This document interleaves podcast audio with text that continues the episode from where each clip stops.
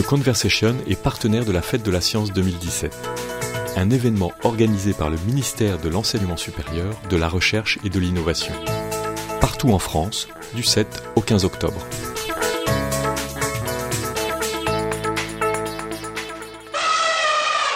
Idée reçue, sans l'activité humaine, la biodiversité ne changerait pas. La biodiversité n'a jamais été constante au cours du temps. Depuis que la vie existe sur Terre, plus de 3 milliards et demi d'années, euh, l'évolution fonctionne et fait apparaître et disparaître des espèces. Euh, bien avant l'arrivée de l'homme, euh, la biodiversité a connu des crises extrêmement sévères et des rebonds après ces crises où la biodiversité a à nouveau considérablement augmenté. Et bref, il y a eu des hauts et il y a eu des bas de la biodiversité. Gilles Escarguel est enseignant-chercheur à l'Université des sciences de Lyon. Il est paléontologue. J'étudie des fossiles, des êtres vivants qui euh, ont disparu aujourd'hui. Et macroécologue. Euh, la macroécologie étant l'étude de la biodiversité. En combinant ces deux spécialités, il s'intéresse particulièrement aux variations de biodiversité au cours des temps géologiques. L'homme, évidemment, aujourd'hui, euh, rajoute une pierre à ce jeu naturel et fondamental des variations, mais euh, ne crée pas euh, en soi une variation de la biodiversité. Il ne fait que rajouter sur ce que la nature fait depuis que la vie existe sur Terre. Combien de crises a connu la biodiversité? Euh, Il y en a eu cinq principaux au cours des 500 derniers millions d'années.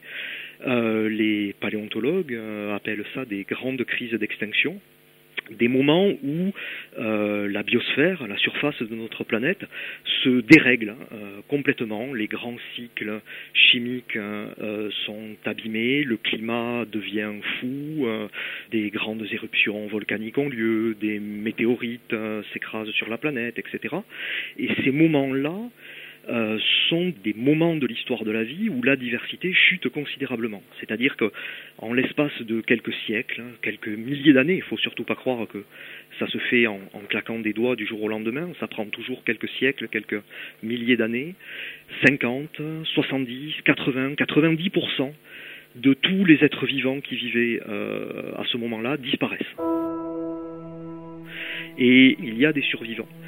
Euh, et ces survivants vont à nouveau évoluer, prendre le relais de tout ce qui a disparu et redonner euh, une nouvelle biodiversité.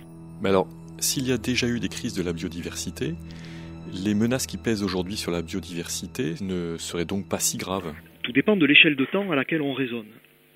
Parce que si euh, des crises ont déjà eu lieu et que la vie a survécu à ces crises, sinon évidemment nous ne serions pas là pour en parler aujourd'hui, faut bien voir que euh, une fois qu'une crise a eu lieu, ce sont à minima des centaines de milliers d'années, et en fait, de façon générale, plutôt quelques millions d'années, qu'il va falloir attendre pour que la biodiversité redevienne normale sur notre planète.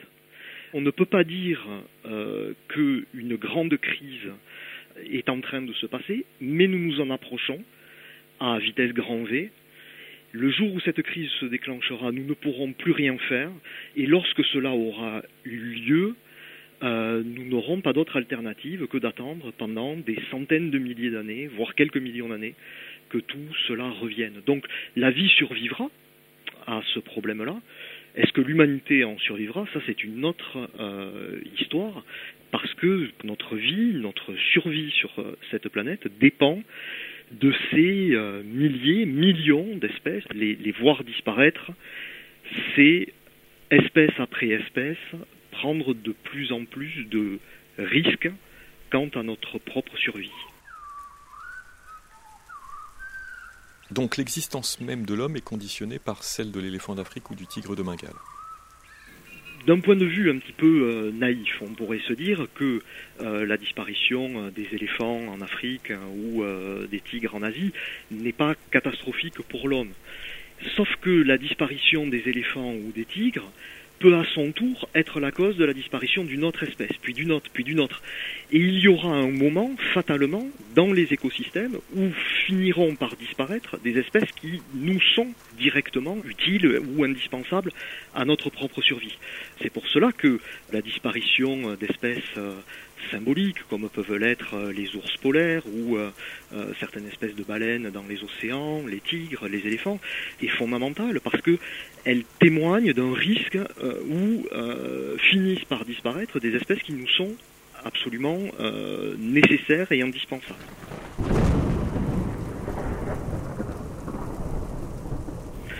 En réalité, l'immense majorité des espèces qui nous sont nécessaires et indispensables sont invisibles à nos yeux.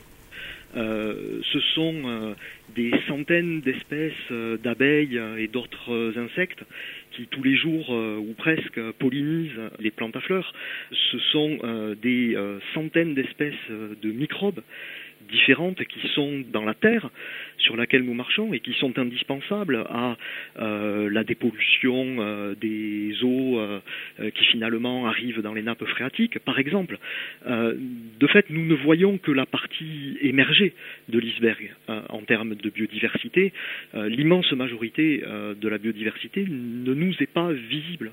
Et évidemment, il est toujours beaucoup plus difficile de se prémunir contre la disparition de ce que l'on ne voit pas, euh, d'où l'intérêt d'être extrêmement attentif à la disparition de ce que l'on voit.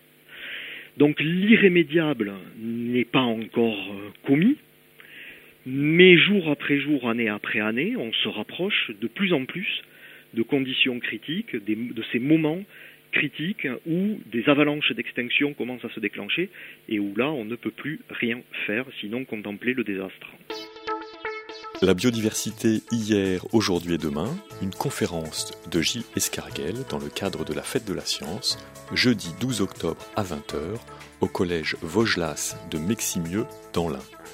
Retrouvez toutes les infos sur la Fête de la Science sur le site de The Conversation et sur le site de la Fête de la Science.